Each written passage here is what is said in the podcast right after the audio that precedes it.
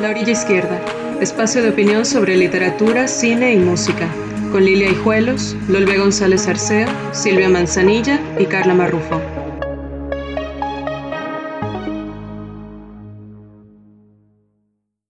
Muy buenas tardes, sean todas, todos bienvenidos a La Orilla Izquierda. En esta ocasión vamos a estar charlando sobre inteligencia artificial, que es algunas de sus representaciones en la literatura, el cine, en series o aún en animaciones. La inteligencia artificial es...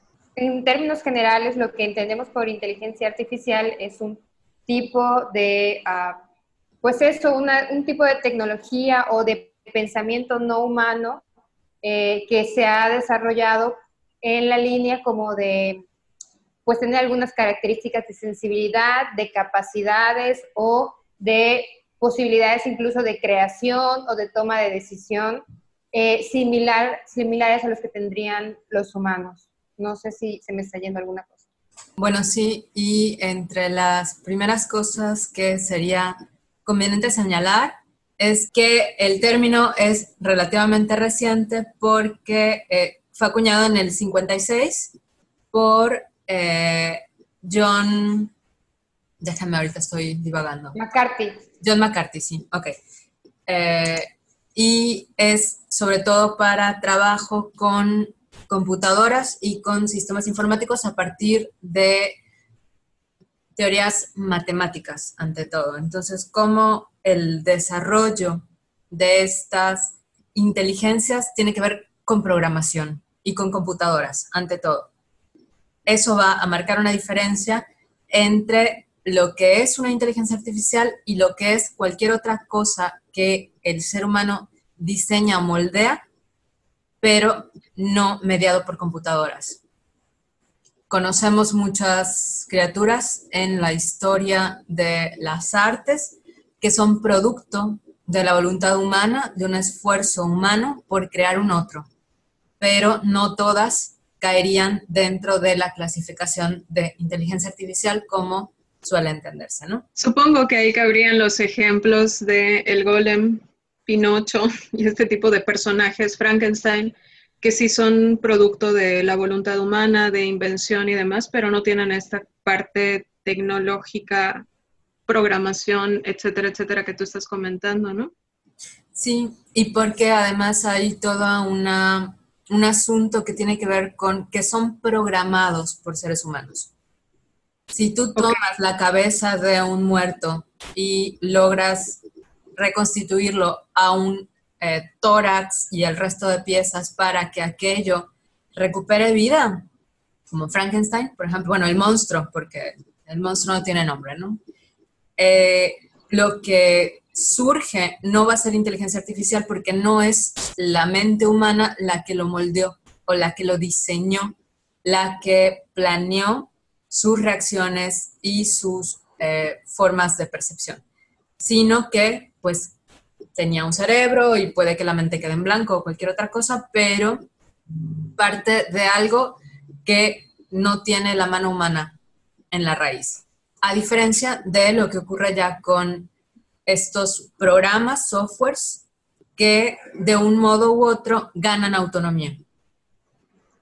Ok, ahora que mencionabas esto, pienso que uno de los antecedentes de esta voluntad de creación de inteligencias artificiales es, tuvo un auge bien importante a finales del siglo XIX con el boom que tuvieron los autómatas para esa época, que sí había como una es una voluntad de creación, un otro, una especie de doble muy semejante al ser humano, pero obviamente todavía no se contaba con la tecnología para dotarlos de esta inteligencia particular.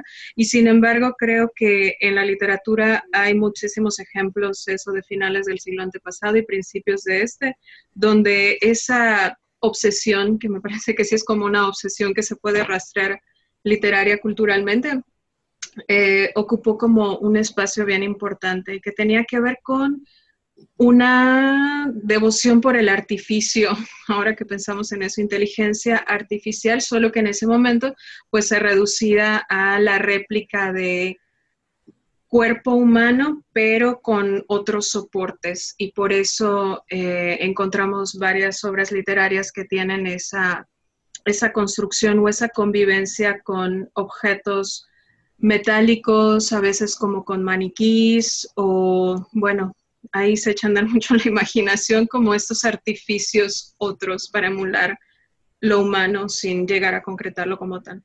Sí, aunque lo que dices en muy buena medida era, ante todo, emular el movimiento. El autómata era que tuviera un, movimiento independiente y una fisionomía que recordara. Sí, sí aunque en las ficciones, o sea, novelas, cuentos, se juega con esos primeros autómatas que sí emulan la fisonomía humana, pero ya en la ficción se juega a que cobran vida, a que adquieran una cierta voluntad, una, un cierto albedrío que permite la interacción con ellos de, maneras a veces como muy perversas. Y ya como más centrado el siglo XX, pienso un poquito en las hortensias de Felisberto Hernández, en donde no hay tal cual eh, una voluntad, pero sí la mente de los personajes empieza a involucrarse de una manera tal con estas réplicas que cada vez intentan ser más cercanas al cuerpo humano, que dejan como en entredicho el, quiebre de hasta dónde sí sucede o hasta dónde no. Igual, eh, ahora que decías lo de los autómatas, como muchas veces nos perturba lo que parece humano y no es, como los ojos de los muñecos que tienen tantas, tantas historias.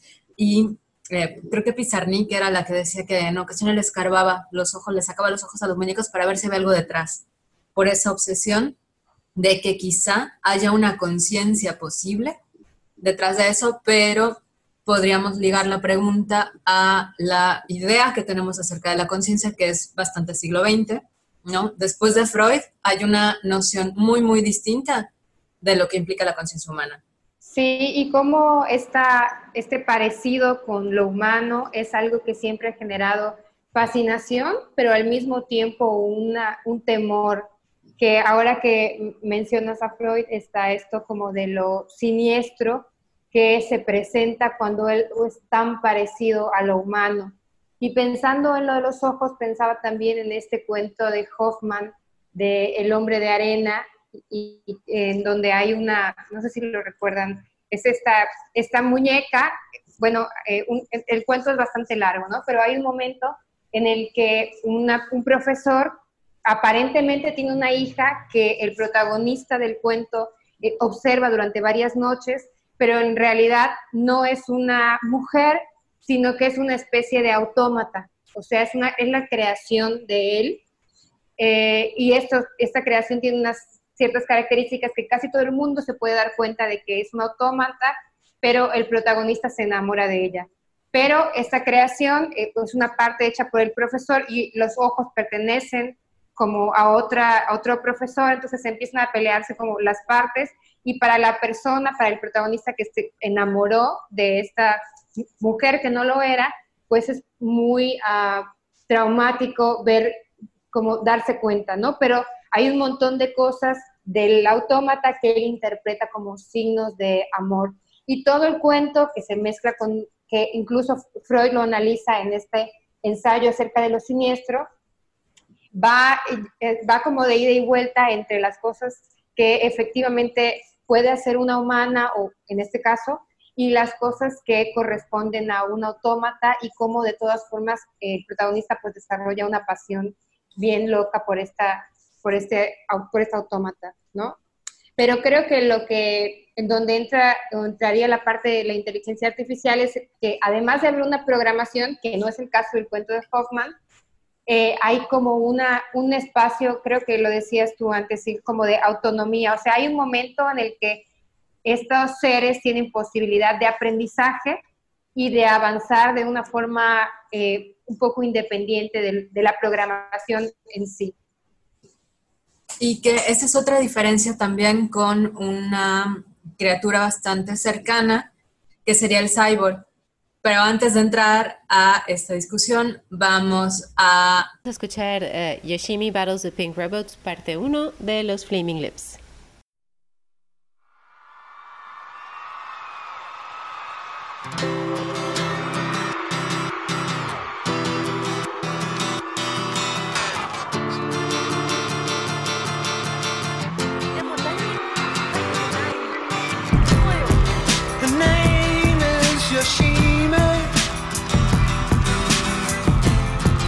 She's a black belt in karate.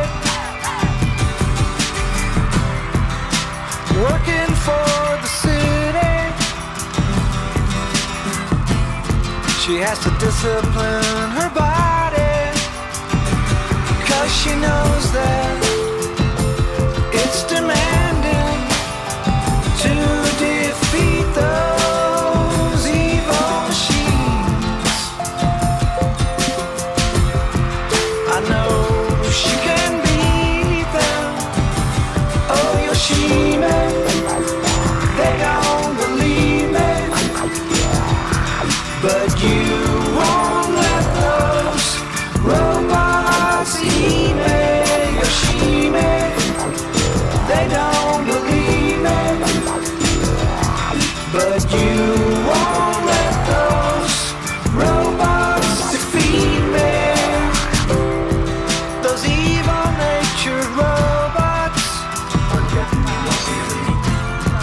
They're programmed to destroy us. She's gotta be strong to fight them. So she's taking lots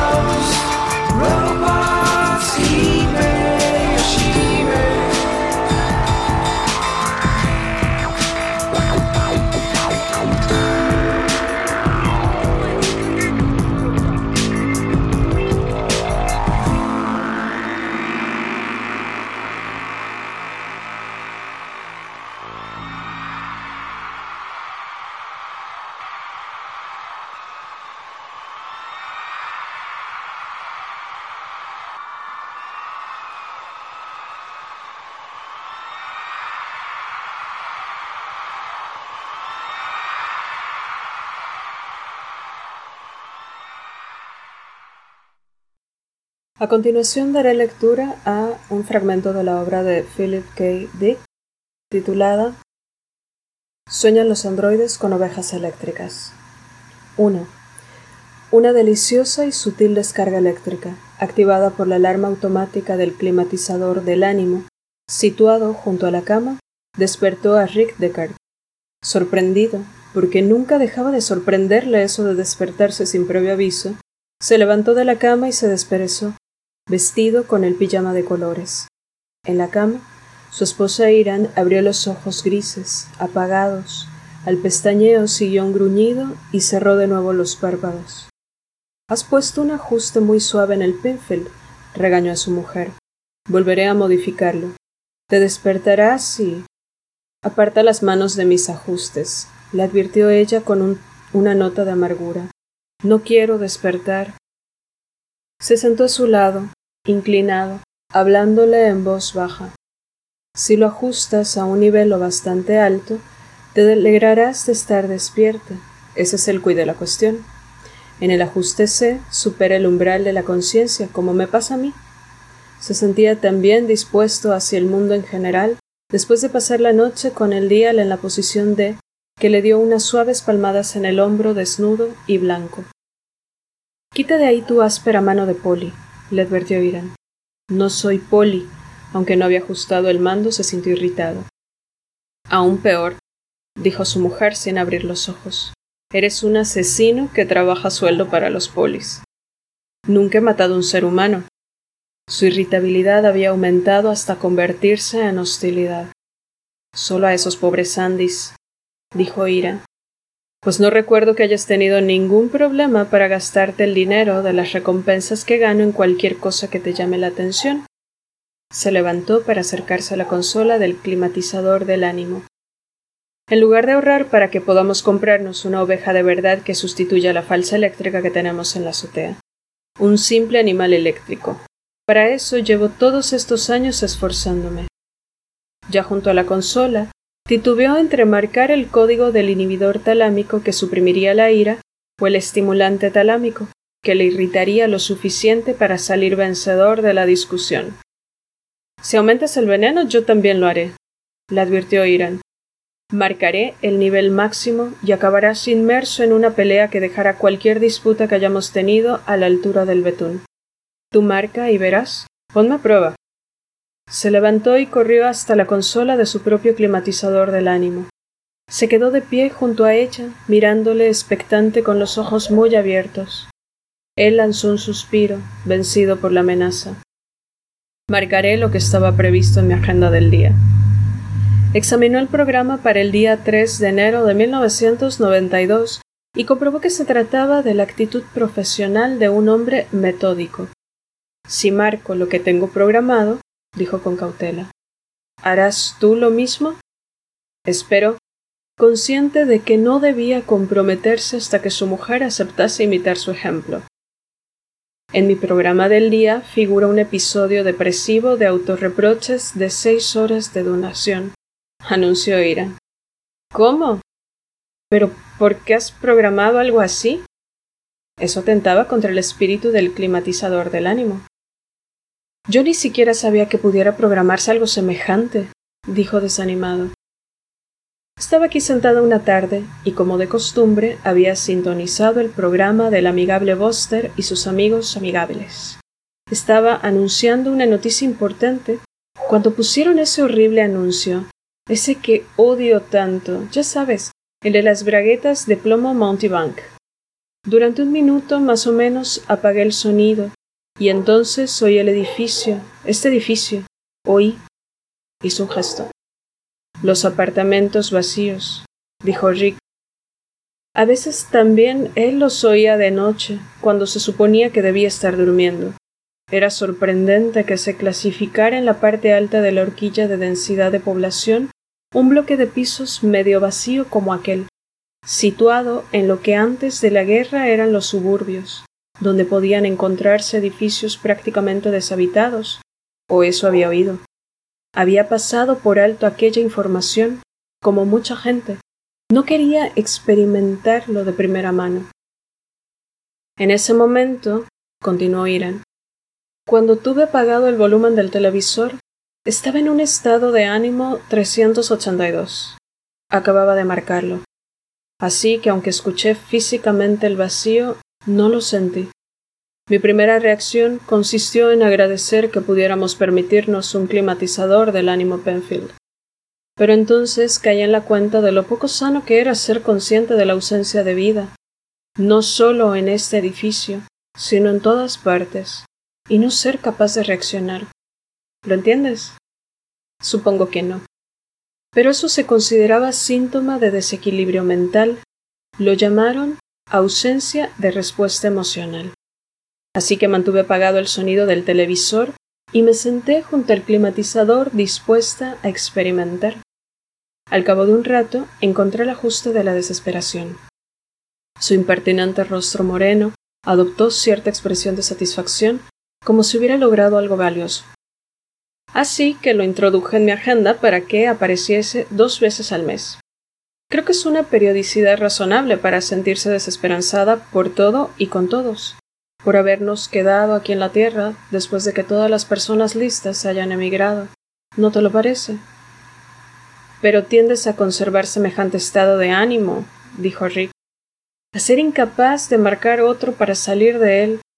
Una desesperación tan amplia que abarque la totalidad se perpetúa a sí misma. Programo un reajuste automático que se activa al cabo de tres horas, le explicó su esposa. Un 481, conciencia de las múltiples posibilidades que me ofrece el futuro, una esperanza nueva de que conozco el 481. La interrumpió. Había marcado aquella combinación muy a menudo, de hecho, confiaba mucho en ella. Escucha, dijo sentándose en la cama, cogiéndole las manos para que ella se acomodase a su lado. Incluso con una interrupción automática, es peligroso sufrir una depresión, sea del tipo que sea. Olvida lo que has programado y yo haré lo mismo. Marcaremos juntos un 104 y lo disfrutaremos juntos. Luego tú te quedarás con él un rato, mientras que yo reajusto el mío para adoptar mi habitual actitud metódica. Subiré así a la azotea a ver cómo está la oveja, y luego iré a la oficina. Así sabré que tú no estás aquí metida dándole vueltas a la cabeza con el televisor apagado. Soltó sus dedos finos, largos, y cruzó el amplio apartamento hasta llegar al salón, que aún olía un poco al humo de los cigarrillos de la noche anterior. Una vez allí, se inclinó para encender el televisor. No soporto la televisión antes del desayuno. La voz de Iran le llegó desde el dormitorio. Marca el 888, sugirió Rick mientras se calentaba el aparato. El deseo de mirar la televisión sin importar lo que pase a tu alrededor. Ahora mismo no me apetece seleccionar nada, dijo Iran. Entonces pone el 3 no puedo marcar un ajuste que estimula mi corteza cerebral para infundirme el deseo de modificar el ajuste. Si lo que quiero es no marcar, lo menos que querré es precisamente eso, porque entonces querría hacerlo y querer marcar es ahora mismo la necesidad más ajena a mis deseos que puedo imaginar. Lo único que quiero es quedarme sentada en la cama, mirando el suelo. Su voz se había vuelto áspera, con los matices de la desolación, mientras su alma se congelaba y su cuerpo dejaba de moverse, mientras una película instintiva, omnipresente, de un gran peso, de una inercia casi absoluta, la cubría por completo. Bueno, hace unos momentos estábamos hablando de la inteligencia artificial y de la cercanía que tiene con otras criaturas. Mencionábamos el golem, rápidamente también Pinocho, Frankenstein, bueno, el monstruo Frankenstein, que son estas criaturas, creaciones humanas, que no entran en el concepto de inteligencia artificial porque no involucran programación. En el caso del cyborg, por ejemplo, al menos desde eh, mi postura es que tampoco cumple con las características de inteligencia artificial, porque aunque pueda tener partes de inteligencia artificial, sigue siendo, la idea del cyborg es como un organismo relacionado con la cibernética. Entonces es como una optimización. Lo hace un rato decías que eh, implican en ocasiones esa evolución, este avance, vamos a decir, en la conciencia, que ganan autonomía y que pueden aprender. En el caso del cyborg muchas veces se ha pensado y la gente ahora que se está haciendo implantes y que está modificando su cuerpo para caer en el rango, en el rango de cyborg, ya sea por una eh, cuestión personal, un gusto, un afán de me voy a poner imanes en las puntas de los dedos para poder, no sé, no tener que agarrar la cuchara o no sé cuál sea la utilidad sumamente práctica de eso, hasta los que sí son... Eh, necesidades de otra naturaleza, como por ejemplo las personas que tienen los daltónicos, eh, el daltonismo, que lo que hacen es a la primera persona que recibió su credencial oficial de cyborg es porque tiene un implante que le traduce a sonidos los colores que rodean a esta persona. Entonces no se puede retirar el implante y la funcionalidad es que puede de, un, de algún modo detectar los colores. Entonces, bueno, allí ya habría una mejora, digamos, que tiene que ver con eh, ayudar, apoyar una cierta deficiencia, ¿no? No ve colores, no puede tener esa percepción y lo gana con otro. Entonces, eso sería el cyborg. En el caso de la inteligencia artificial, más bien es cuando el sistema está diseñado a través de una computadora y se retroalimenta, puede aprender y crear nuevos patrones de conducta que no son necesariamente para los que fue programado. Ahora, el cyborg implica una corporalidad modificada, por lo que entiendo, ¿no? Pero necesariamente una corporalidad. Sí, buen punto. Y la inteligencia artificial no necesariamente, o sea, aquí tiene que haber una parte material, eh, pero no es como en el caso del cyborg, una parte orgánica y una parte de, eh, de tecnología, sino que puede ser, eh, en estos, no sé cómo, en qué términos decirlo, pero un software, por ejemplo, que de alguna forma en- esté presente, pero no tiene que ser un, un cuerpo, un organismo modificado. Ok. De hecho, muchas veces, eh, perdón, representa la inteligencia artificial como una suerte de, de conciencia, eso programada, pero que está como en una especie de repositorio, nube o, código y que puede de alguna manera corporeizarse en algún dispositivo, algún artefacto o si un cuerpo metálico robótico. eh, semejante antropomórfico, pero no necesariamente, ¿no? No, y de hecho eso está súper interesante porque ahora a mucho de lo que le apuestan es a intentar traducir los impulsos electromagnéticos de la conciencia, las vías neuronales, para traducirlos, decía, a código de computadora, con la idea de poder descargar la información de un cerebro a una computadora, ya sea para después reingresarlo en un robot, por ejemplo, mientras tanto, o el sueño de sueños es reingresarlo a un cuerpo, construido específicamente, salido de quién sabe dónde, pero eh, un cuerpo, ¿no?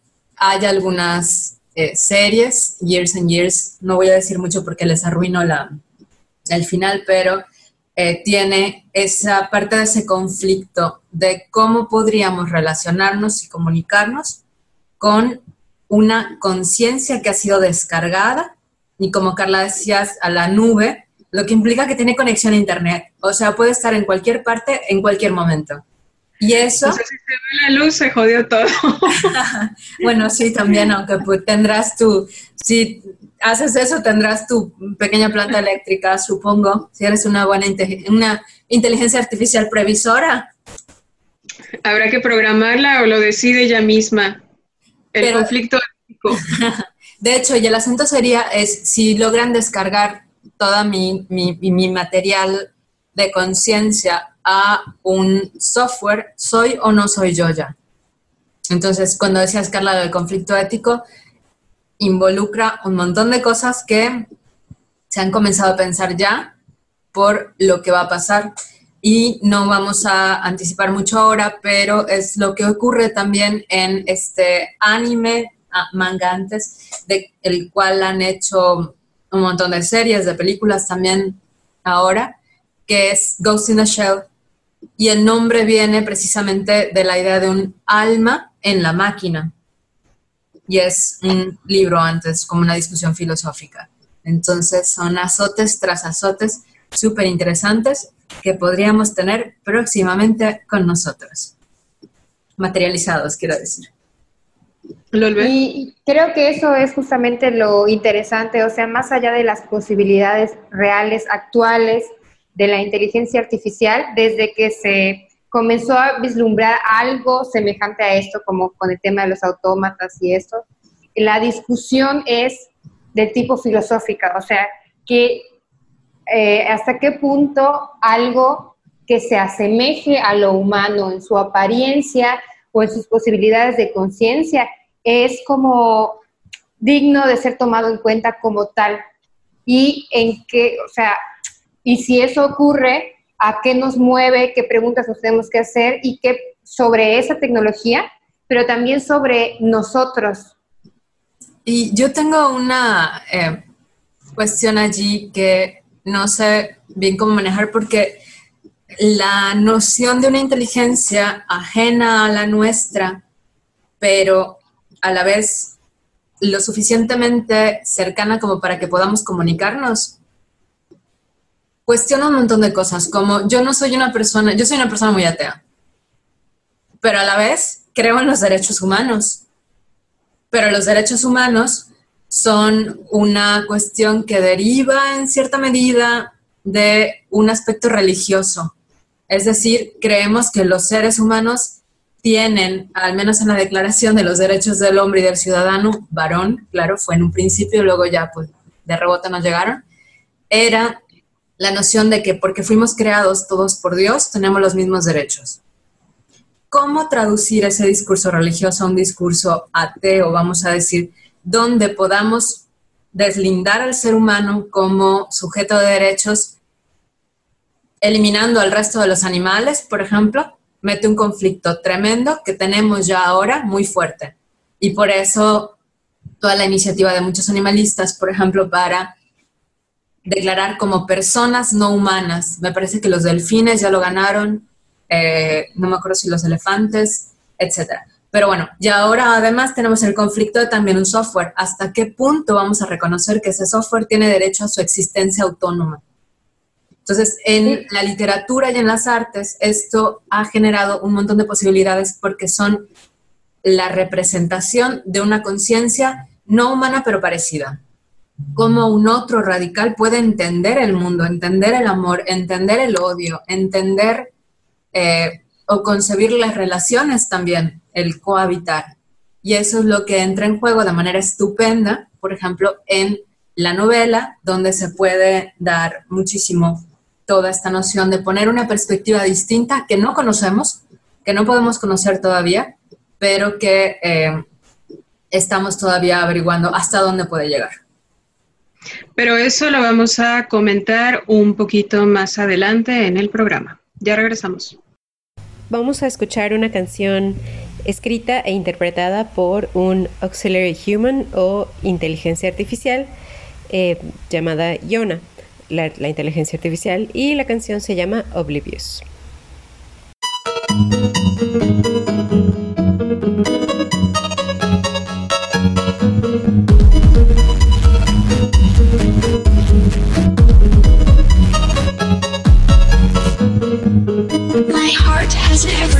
This warm. I sense in every motion rapid changes in motion. Oblivious, I took charge. Oblivious, I took charge. Steps up the hill, echoing around. Love in my heart, love in my heart, love in my heart, love in my heart.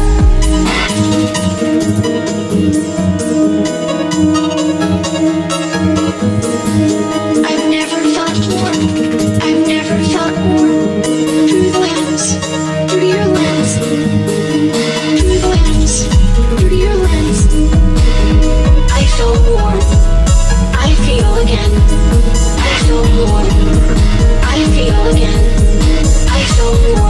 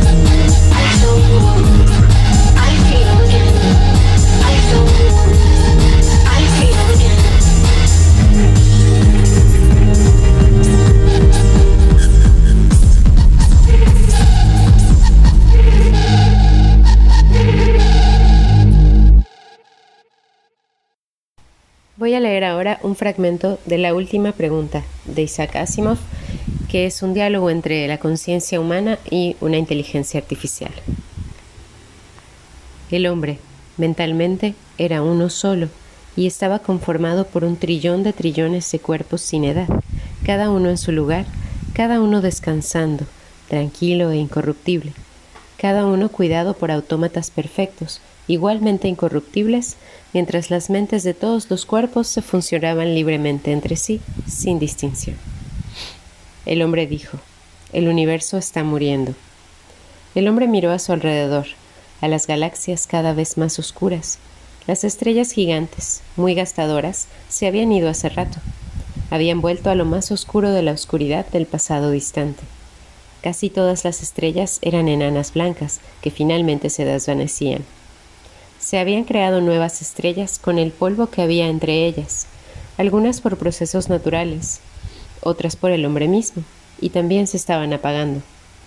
Las enanas blancas aún podían chocar entre ellas, y de las poderosas fuerzas así liberadas se construirían nuevas estrellas, pero una sola estrella por cada mil estrellas enanas blancas destruidas, y también éstas llegarían a su fin. El hombre dijo, cuidadosamente administrada y bajo la dirección de la cósmica AC, la energía que todavía queda en todo el universo puede durar billones de años, pero aún así, eventualmente todo llegará a su fin. Por mejor que se la administre, por más que se la racione, la energía gastada desaparece y no puede ser repuesta. La entropía aumenta continuamente. El hombre dijo, ¿es posible revertir la entropía? Preguntémosle a la cósmica AC. La AC los rodeó, pero no en el espacio. Ni un solo fragmento de ella estaba en el espacio. Estaba en el hiperespacio y hecha de algo que no era materia ni energía.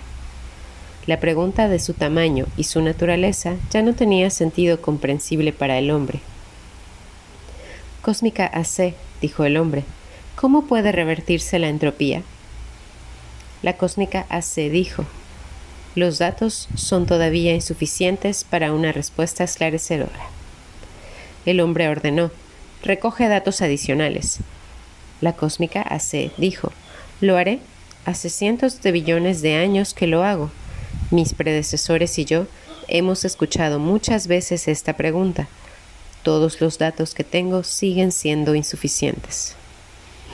¿Llegará el momento, preguntó el hombre, en que los datos sean suficientes o el problema es insoluble en todas las circunstancias concebibles.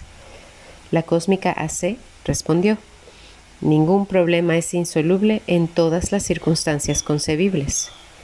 El hombre preguntó, ¿cuándo tendrás suficientes datos como para responder a la pregunta? La cósmica AC respondió, los datos son todavía insuficientes para una respuesta esclarecedora. ¿Seguirás trabajando en eso? preguntó el hombre. La cósmica AC respondió, sí. El hombre dijo, esperaremos. Las estrellas y las galaxias murieron y se convirtieron en polvo. Y el espacio se volvió negro después de tres trillones de años de desgaste. Uno por uno, el hombre se fusionó con la AC. Cada cuerpo físico perdió su identidad mental en forma tal que no era una pérdida, sino una ganancia. La última mente del hombre hizo una pausa antes de la fusión, contemplando un espacio que solo incluía la borra de la última estrella oscura y nada aparte de esa materia increíblemente delgada, agitada al azar por los restos de un calor que se gastaba, asintomáticamente, hasta llegar al cero absoluto. El hombre dijo, Hace, ¿es este el final? ¿Este caos no puede ser revertido al universo una vez más? ¿Esto no puede hacerse? AC respondió. Los datos son todavía insuficientes para una respuesta esclarecedora.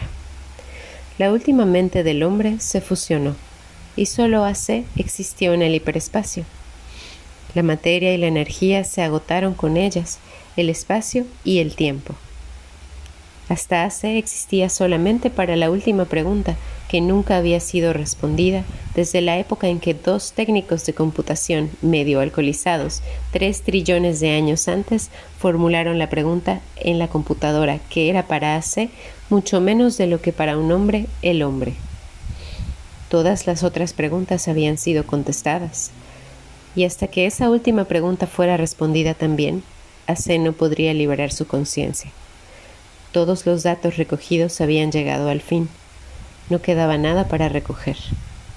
Pero toda la información reunida todavía tenía que ser completamente correlacionada y unida en todas sus posibles relaciones. Se dedicó un intervalo sin tiempo a hacer esto. Y sucedió que Ace aprendió cómo revertir la dirección de la entropía, pero no había ningún hombre a quien Ace pudiera dar una respuesta a la última pregunta. No había materia. La respuesta, por demostración, se ocuparía de eso también. Durante otro intervalo de tiempo, AC pensó en la mejor forma de hacerlo. Cuidadosamente, AC organizó el programa. La conciencia de AC abarcó todo lo que alguna vez había sido el universo y pensó en lo que en ese momento era el caos. Paso a paso, había que hacerlo. Y AC dijo, hágase la luz y la luz se hizo. Regresamos ahora platicando un poquito sobre cuáles han sido las implicaciones o las encrucijadas, dilemas éticos que suele tener la representación de las inteligencias artificiales en el cine y la literatura. Y parece ser que una de las constantes es que genera mucha eh, duda, inquietud, y no es para menos, el hecho de programar un software para realizar ciertas actividades, para tener ciertas conductas, pero como la amenaza siempre está latente y a veces muy presente en ciertas ficciones donde las máquinas o los programas, los softwares no se limitan a esas actitudes, conductas o actividades para las cuales han sido programadas, sino que terminan adquiriendo una especie de voluntad de aprendizaje que va mucho más allá de esa programación y eso genera desde luego un conflicto. Las más de las veces porque está la preocupación, bueno, hasta donde recuerdo, de que la máquina terminará por eh, dañar o volverse contra su amo, que son los humanos, típico, la rebelión de las máquinas. Pero, pero también hay otros ejemplos donde no necesariamente es así. Las máquinas terminan figurando como las entidades mucho más inteligentes que los seres humanos. Y a propósito de esto, hay un cuento de un escritor progreseño que más bien es un científico eh, y que bueno, también ha escrito un par de libros. El libro al que me estoy refiriendo se llama Mundos Paralelos y otros cuentos. El autor es Juan José Morales. Él se dedica a la investigación, pero también a la difusión de la ciencia.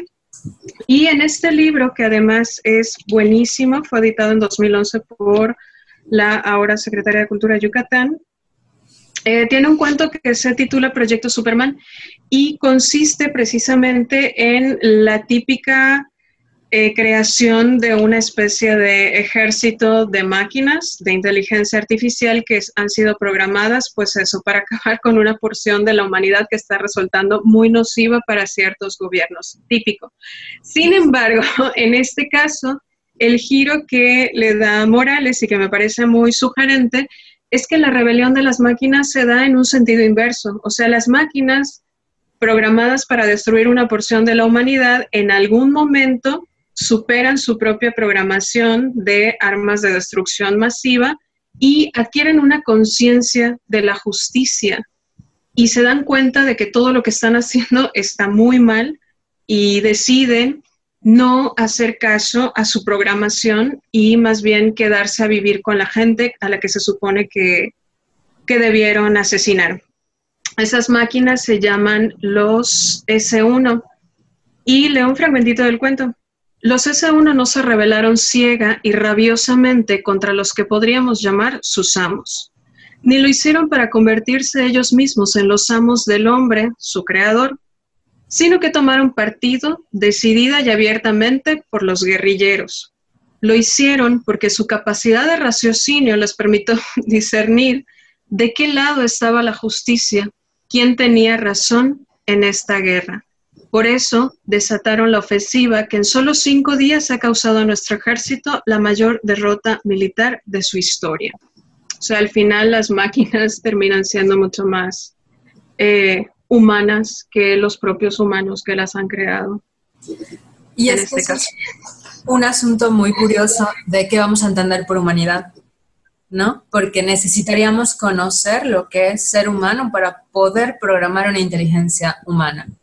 Pero hasta ahora tenemos una serie de manifestaciones de eso que llamamos humano e incluso llamamos inhumano a ciertas cualidades sumamente humanas, como el odio, por ejemplo, ¿no? como la insensibilidad absoluta ante el dolor del otro.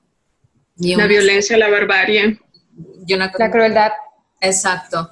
Entonces, bueno, la pregunta sería también qué nos hace humanos en efecto, pero demasiada cosa. Y creo que esto también se relaciona con lo que mencionaste hace un rato, Silvia, acerca de los derechos humanos y de su cercanía con la religión, porque hay una parte bien importante de esto que es a su imagen y semejanza. Entonces, ¿cuál es la imagen que tenemos de lo sagrado, de lo divino o de Dios o, o de diosa? Eh, para que pensemos en que en términos de esa imagen tendría que haber una semejanza y eso lo entenderemos como algo humano, algo que hay que resguardar, algo que hay que proteger y algo que tiene como una, no sé si esta será la palabra, pero un tipo de dignidad especial eh, que hay que resguardar. Y que el asunto sería también que, qué pasa si es repetible, si la inteligencia humana se puede reproducir.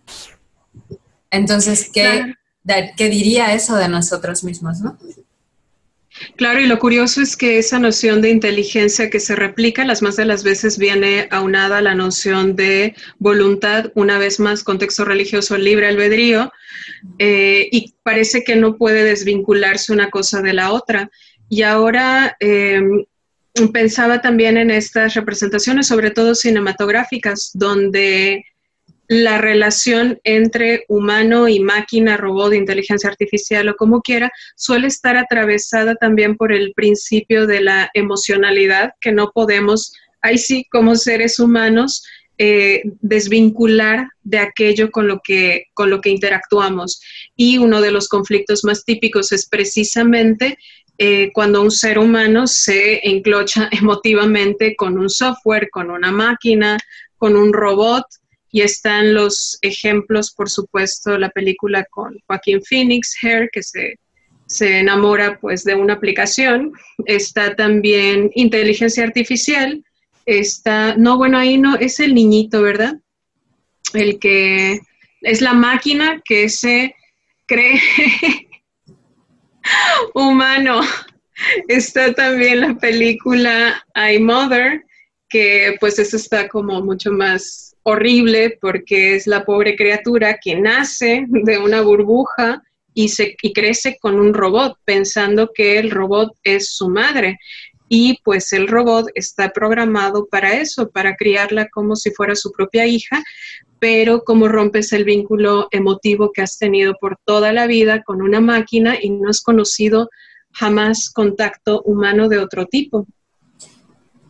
Y que eso también se relaciona con lo que pensamos como lo humano, que muchas veces se ha enarbolado como la razón lógica, el pensamiento lógico, la capacidad de hilar una cosa con la otra, vamos a decir, como lo más humano y esta defensa que hay de la racionalidad. Pero, como decías, Carla, nada de lo que hacemos escapa a la emotividad.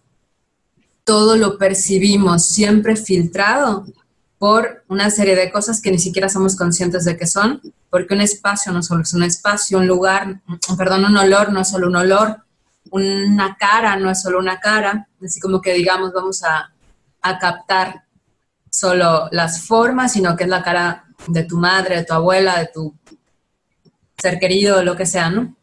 Entonces, ese conflicto está a la par con el de la máquina, que se descubre a sí misma como una máquina. Entonces, Philip K. Dick trabajó mucho eso también, en qué pasa cuando tú crees que eres un humano y de pronto caes en cuenta de que eres un robot. ¿no? Entonces, podemos, o la literatura ha sabido sacar partido incluso de esa posibilidad que ahora no está tan a la mano. ¿no? Sí, también pienso en un pasito más allá, o sea, ya en producciones más recientes, en esta serie rusa que se llama, ¿cómo se llama? Mejores que nosotros. Que ya hemos comentado en, un programa anterior, pero En un programa anterior, sí. Y en este caso ya no es el robot que se cree humano, sino que es un robot ya programado para leer la emoción humana, porque es uno de los, o sea, ya no basta con emular la racionalidad, la forma de procesar pensamientos, aprendizajes prácticos, sino que ya se trata de un robot, una inteligencia artificial que está programada para leer la emotividad humana, aprender de ella y reaccionar en función a eso, lo cual es todavía más truculento. y que también tiene en algún punto la inquietud, Arisa, de por qué no la quiere el humano que ha seleccionado como su familia y se pregunta todo el tiempo, es porque soy un robot, es porque no soy humana. Y lo está ahí Sí, el los conflictos emocionales humanos ahora los adopta también la inteligencia artificial, lo cual no sé qué es peor.